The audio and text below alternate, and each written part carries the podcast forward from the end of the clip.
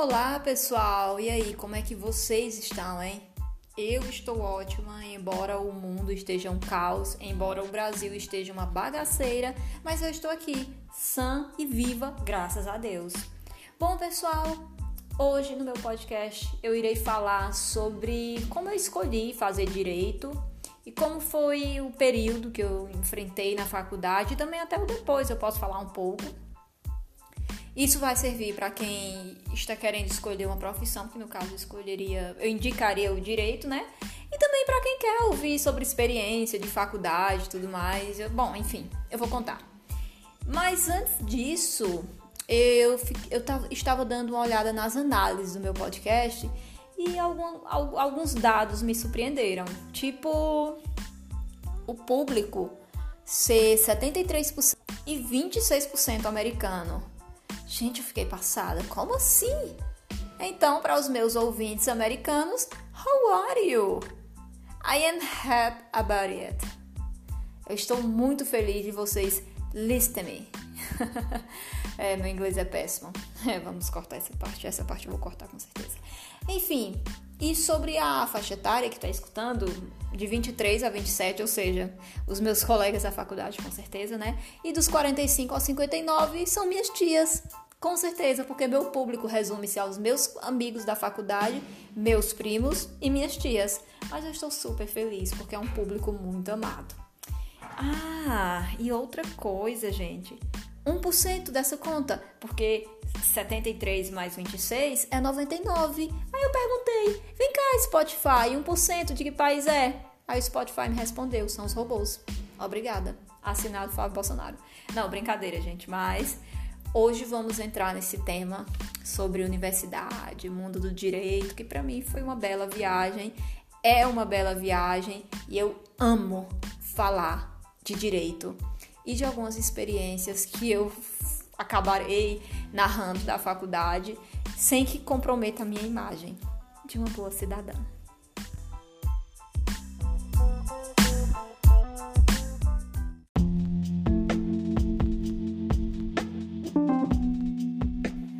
Bom, para eu ter entrado no direito, né, precisou de uma escolha. Todo mundo tem que fazer uma escolha quanto à profissão que vai seguir. E essa decisão eu tinha tomado por volta dos 10 aos 11 anos de idade. E é por isso que eu era cheio de argumento quando eu, era, quando eu ia para a coordenação. É, eu ia muito para a coordenação. Eu era uma criança totalmente imperativa e impulsiva.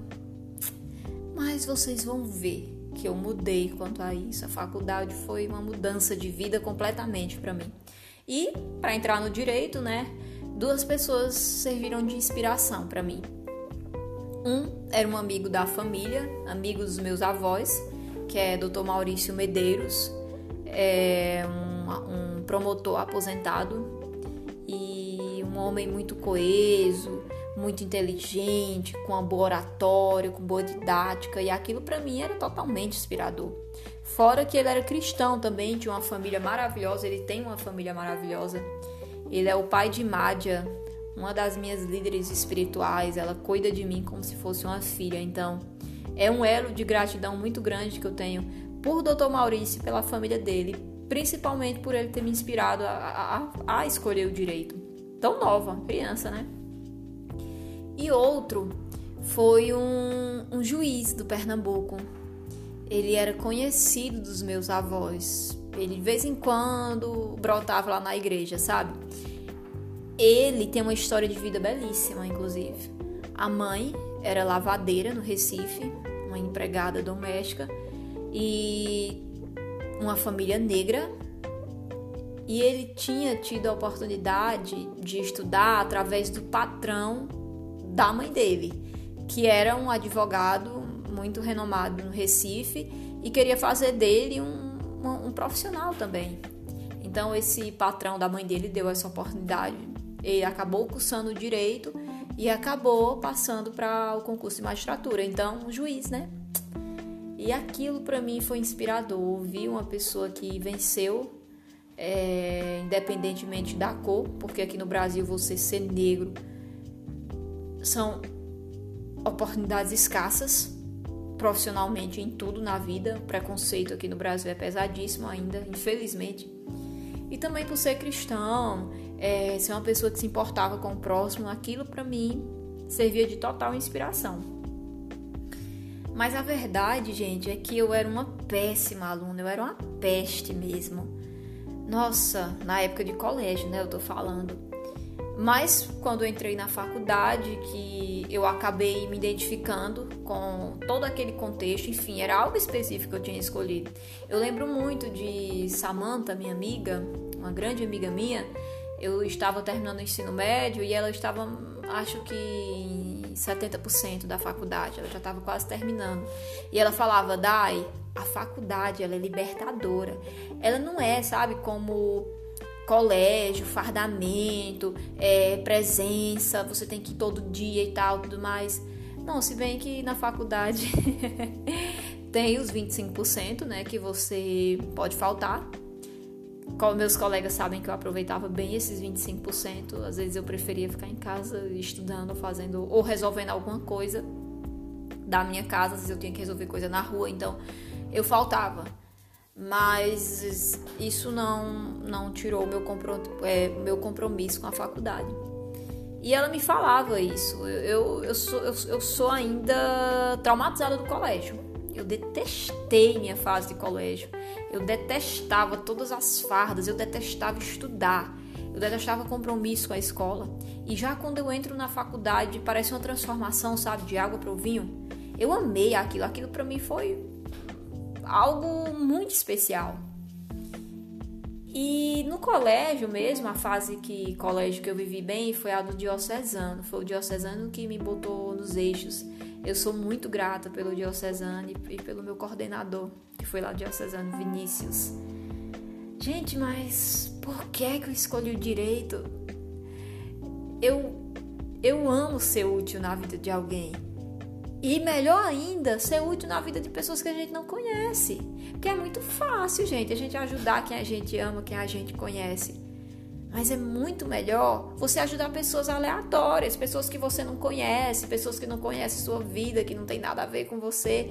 E o direito, ele é uma porta excelente para isso. Você pode perseguir bandidos, né? Sendo promotor, sendo ou atuar na vida de pessoas, como na defensoria pública. A defensoria pública exerce um papel belíssimo na vida das pessoas. Desde fornecer fraldas, insumos a uma cirurgia, a pleitear o direito de alguém que está para perder uma casa, que está para perder a guarda de um filho. Gente, isso é muito especial, isso é lindo. O direito é uma dádiva divina, eu acredito nisso, sabe? O direito é muito humano, é para ele ser humano. A lei, na lei é tudo muito lindo, é tudo muito perfeito, né? Mas na prática gente se decepciona um pouco, assim como eu tive minha, minha primeira decepção no direito.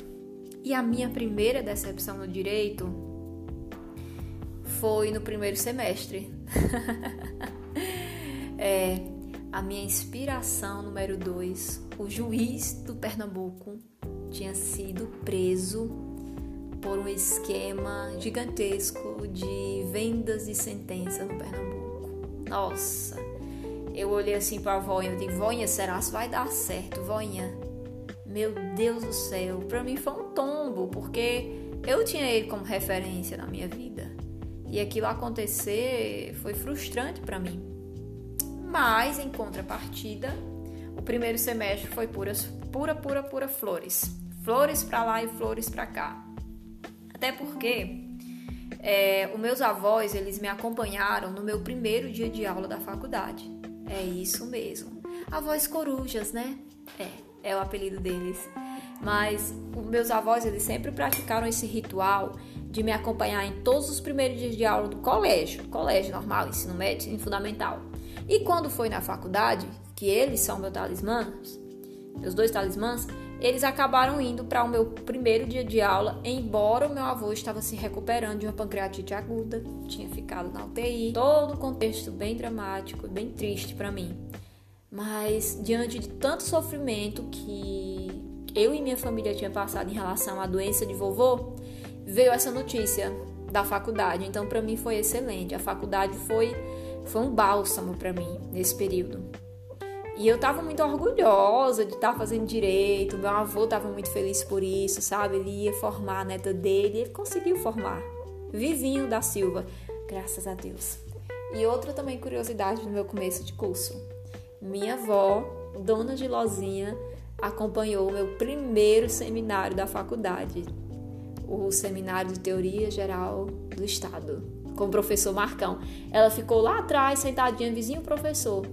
E, gente, eu dei o meu melhor, sabe?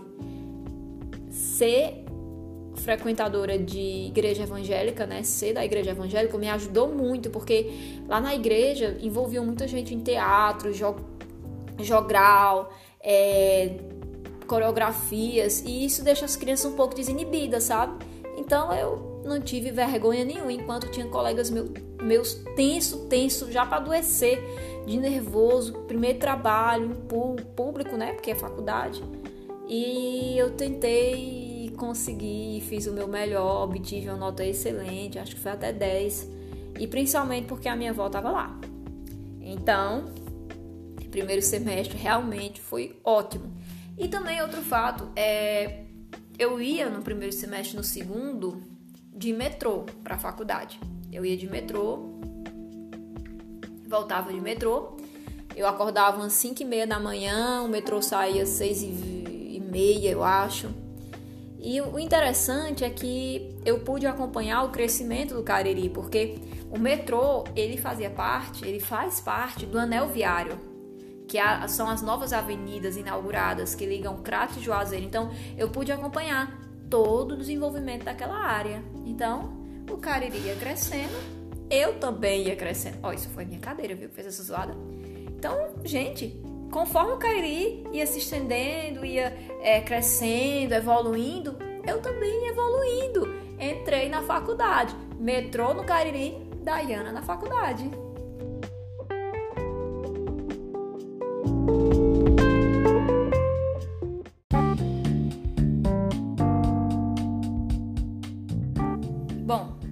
Continuando ainda sobre a saga de Diana na faculdade no mundo universitário. É, gente, quando você escolhe uma área para seguir na vida, você acaba levando juntamente nesse pacote sua profissão, sua área, as pessoas pela qual você vai se relacionar, entendeu? Como amigos, como paqueras. É isso mesmo. É, dizem que as amizades que você faz para o resto da vida, as amizades que realmente ficam, estudos elaborados por, pela Universidade de Oxford, falam que são as amizades que você faz durante o período de faculdade. E é verdade, gente. Eu fiz amizades maravilhosas.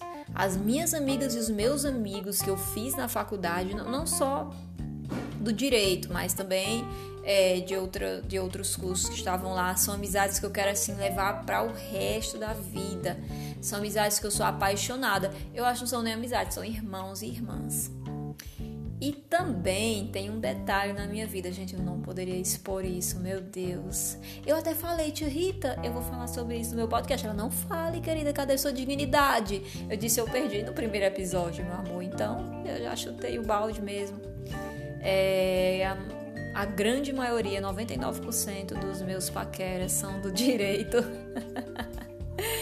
Não, e é algo tão aleatório, tipo, conheci a pessoa na fila de um banco, conheci a pessoa na academia, conheci a pessoa no Tinder, conheci a pessoa no cruzamento da rua Dom Pedro II com a Dom Pedro I.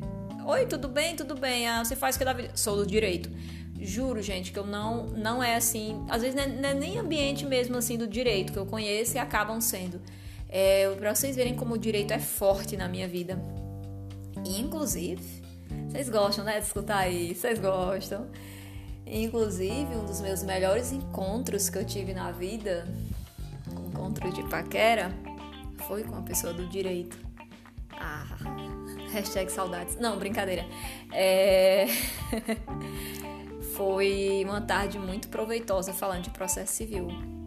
Mas, ai, Dayana, para, falando de processo civil. Não, gente, mas sério, foi tão bom, sabe? Eu me senti tão em casa com ele, por ser uma, uma pessoa que partilhava das mesmas experiências de vida, assim, das mesmas escolhas que eu. Então, o papo acaba, acaba fluindo melhor, entendeu? É.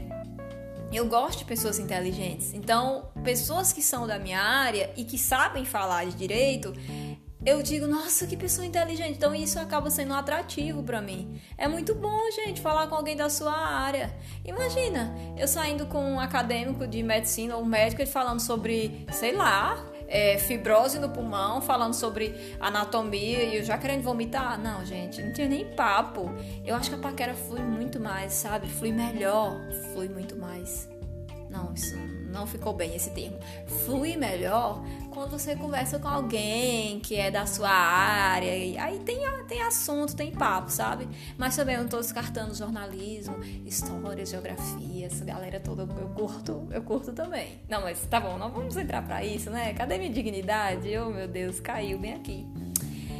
É, mas o direito para mim foi um divisor de águas mesmo, gente. Eu sou outra Diana antes de fazer faculdade e outra Diana depois, até por quanto, né, eu acabei amadurecendo em muitas questões da minha vida.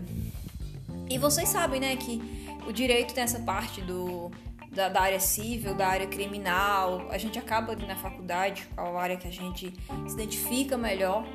E eu sou péssima na área penal crimes, corpos, pessoas. Não, gente, não dá pra mim. Eu não. Eu, eu só passei né, na parte de penal, processo penal. Criminal, é criminologia até que eu gostei, achei interessante, mas eu não sou boa em penal e criminal, então não me contratem. Não, eu, eu aceitaria um trabalho nessa área, mas não é a área que eu dou foco para estudar e não é a área que eu, que eu me sinto confortável, que eu me sinto bem. Eu gosto mais de processo civil, da área civil, de tributário, aí que foi aonde eu passei a me identificar melhor com os professores também. Gosto de sociologia, amo filosofia. É, eu lembro que as minhas primeiras lições de filosofia na vida foram com, com o mundo de Sofia. Olha, para quem tem filhos, comprem o mundo de Sofia. Era um material que didático do Agape, da parte de filosofia. E eu não tive dificuldades na área de filosofia quando eu chego para é, fazer direito. E, inclusive, voltando aqui falando de paqueras, né? Se não der certo, né? Se a paquera não der certo com aquele paquera, se ele não foi tão legal, você pode usar termos jurídicos para chamá-lo, né? Como aberratio, só que isso aí é no grupinho das amigas, né? Aquele aberratio, aquele inimputável, um ex nunc, aquele de cujos. Então, você acaba também tendo as ferramentas de xingar alguém em termos jurídicos. Dá em alguma coisa? Não dá em nada. E se der, é muito pouco. Bom, mas não, é, não, são, não são só flores, né? Eu tive as minhas. Tive a minha decepção com aquele juiz lá. Mas também eu tive um momento bem ruim, que foi no final da faculdade, no décimo semestre, na parte da monografia. A minha professora orientadora, é, que foi a minha orientadora da monografia, foi doutora Priscila Ribeiro, uma mulher maravilhosa que já concordou em dar um pulinho aqui nesse podcast. Eu só irei definir bem o tema e roteirizar também o tema, né? E Priscila, ela foi professora, doutora Priscila Ribeiro, porque ela tem doutorado. Ela é doutoranda, né? Então ela é doutora para mim. Ela foi minha professora de sociologia do primeiro semestre e acabou sendo a minha orientadora no semestre da monografia, que foi um presente de Deus para minha vida. É uma mulher que eu admiro, sim, além da conta. E na minha monografia, ela falava sobre acesso à justiça. Eu queria é, tornar o acesso à justiça algo mais simples, entendeu? Para atingir pessoas que não tinham condições, pessoas que não tinham muito conhecimento jurídico. Eu abordei muito isso. E é, eram três professores na banca. E um dos professores, ele me humilhou. Simplesmente ele me humilhou, me humilhou, me humilhou assim total. Ele falou o acesso à justiça é muito estudado pelo direito italiano, por Capelletti. E ele queria que eu tivesse falado sobre as três correntes do direito, ele queria que eu, que eu tivesse é, adentrado mais no assunto sobre o direito italiano e as três correntes do acesso à justiça, da acessibilidade à justiça. E eu não quis frisar. Então, na hora de defender, aí eu dei um show. Eu disse, querido, anote a placa. Itália para italianos. Brasil para brasileiros. Eu vim aqui nesse trabalho para falar sobre o direito brasileiro, o acesso à justiça para brasileiros. Itália é totalmente diferente do contexto do Brasil, né? Nosso país é mega desigual. A Itália já é um país de primeiro mundo, já é um país que passa é, por, por, outro, por outra fase do direito. Nós temos primeiro que resolver essa questão aqui da desigualdade social, para depois a gente falar sobre outros assuntos, né? E daí eu também dei meu troco lá. Mas, querido, quando você entrega nas mãos de Deus, a justiça divina, ela faz uma obra perfeita. Na hora lá, eu quis chorar, sabe? Quando ele foi falar sobre o meu, sobre o meu trabalho. Eu tinha tirado 10 com as outras duas e com ele eu tirei acho que 6,5 ou 7. E eu quis chorar, quis chorar muito. Aí tia Rita olhou assim para mim e disse: Não chore, você não dê esse presente a ele. Fique firme e volte para escutar a sua nota. Aí, ó, as lágrimas voltaram. E eu fui pleníssima lá, com minha calça pantalona. Recebi a nota, de cabeça erguida, deu tudo certo. Mas foi um episódio bem constrangedor, bem humilhante para mim. Eu, eu, quis até procurar a faculdade, porque eu não queria que isso acontecesse com outras pessoas que iriam apresentar monografias nos próximos é, semestres. Há pessoas que já têm aquele medo, pessoas nervosas, tímidas, pessoas que têm depressão, e que um fato desse pode desencadear problemas seríssimos psicológicos, falta de confiança, não querer mais falar em público. Então, eu fiquei naquele dia pensando, meu Deus, eu tenho que fazer algo para as pessoas que vão podem passar por essa humilhação. Aí minha tia disse: "Não, não faça nada. Aí eu fiquei caladinha, entreguei a Deus, ó, e a justiça divina aconteceu divinamente bem. Que depois eu conto a vocês. Ele foi demitido. Detalhe. Depois. Deus é maravilhoso. Olha, a justiça divina é maravilhosa. Entrega a Deus que dá tudo certo. E é isso, gente. É, há momentos felizes na vida acadêmica e há momentos também tristes, como esse, mas graças a Deus foi superado. Deus me ajudou a superar essa. E eu pude ver daqui o declínio dele. Declínio o quê? Ele já deve estar com a vida dele caminhando por aí.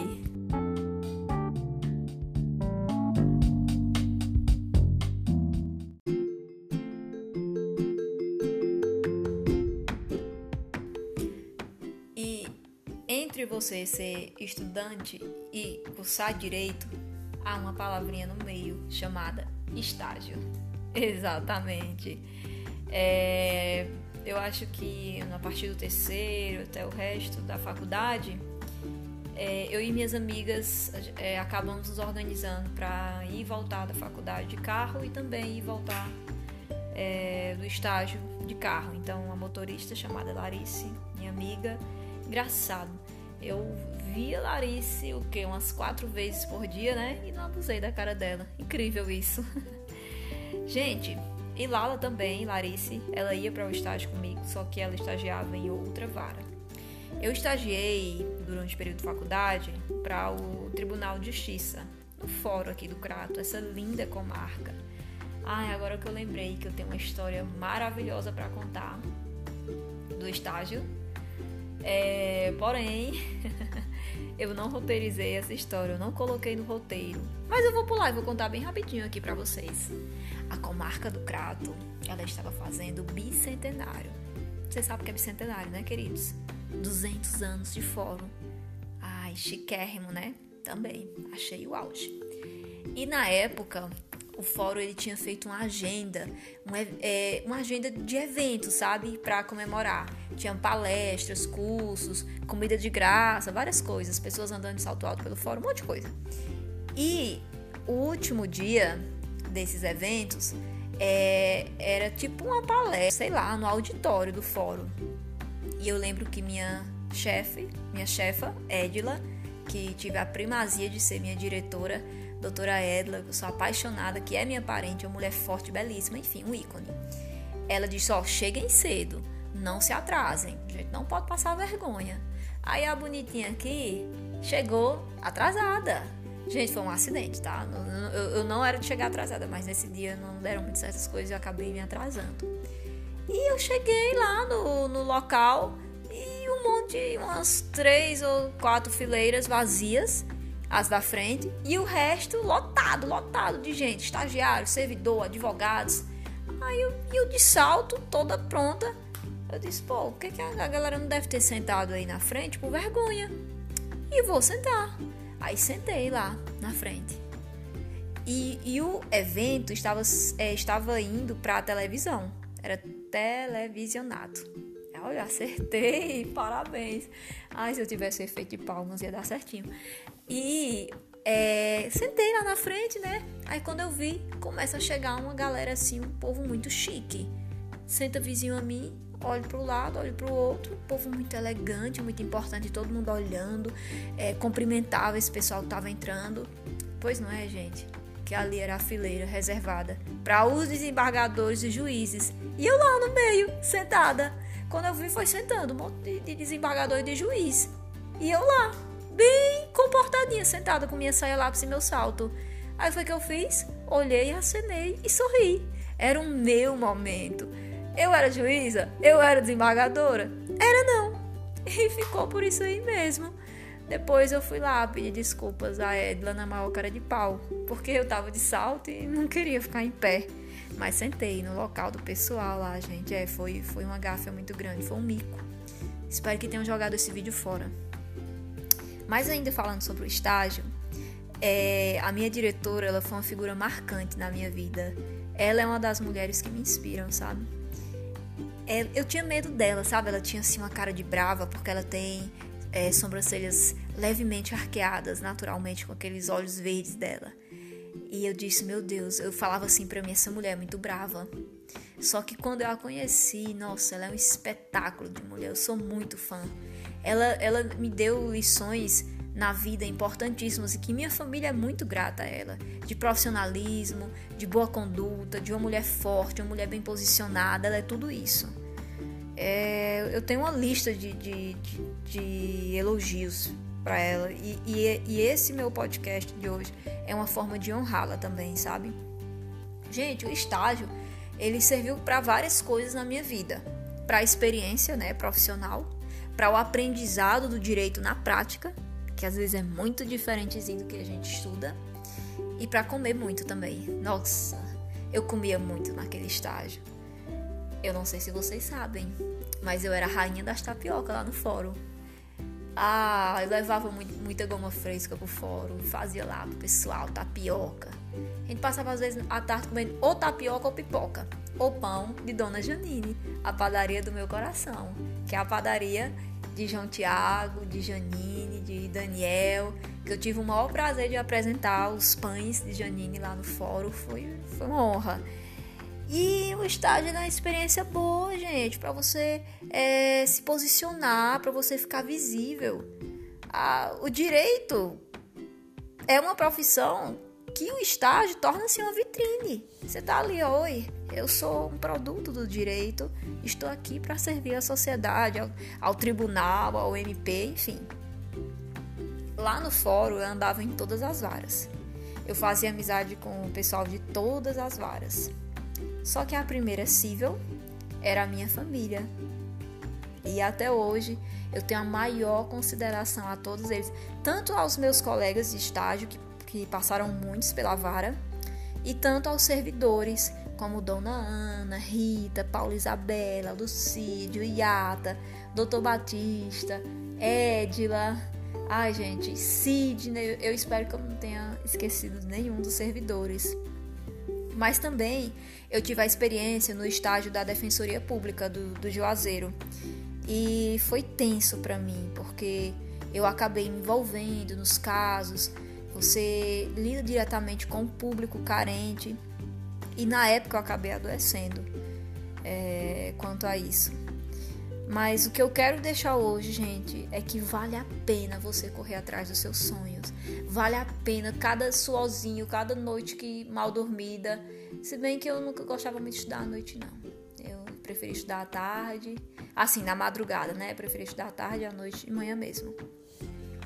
E vale a pena, gente. Há um tempo determinado para tudo. Há o tempo de plantar, há o tempo de regar e há o tempo de colher. Então, para você que está desmotivado nessa quarentena, já tem o tempo determinado para tudo na sua vida. Tudo que vai acontecer na sua vida já foi escrito. Agora só basta você se posicionar e você vai alcançar aquilo. Então, a mensagem desse podcast hoje é: força, fé e foco. Corra atrás do que você quer. Dê o seu melhor, que vai dar tudo certo. Então, fiquem com Deus e um beijão e tenham uma ótima semana.